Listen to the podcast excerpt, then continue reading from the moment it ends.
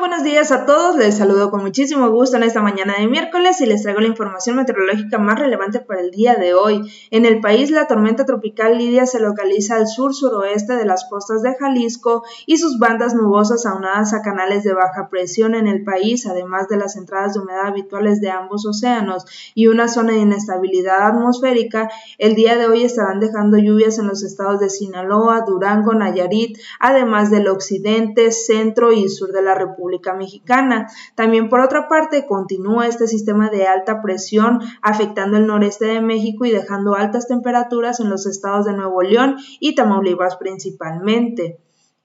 El día de hoy los mayores acumulados de lluvia se esperan para estas regiones del noroeste y también del occidente, aunque sin embargo pues lo que es la zona centro y sur del país pues también van a tener lluvias el día de hoy.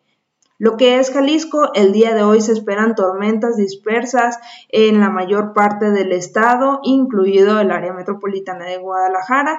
Esto principalmente al final de la tarde y también hacia la noche. Las temperaturas máximas que esperamos para el día de hoy en el área metropolitana entre 29 y 31 grados. Hacia el amanecer del día de mañana nos esperan temperaturas entre 17 y 19 grados y se espera que el cielo esté de poco nublado a parcialmente nublado. Eso es todo lo que tenemos por el momento. Continúen pendientes y que tengan excelente día.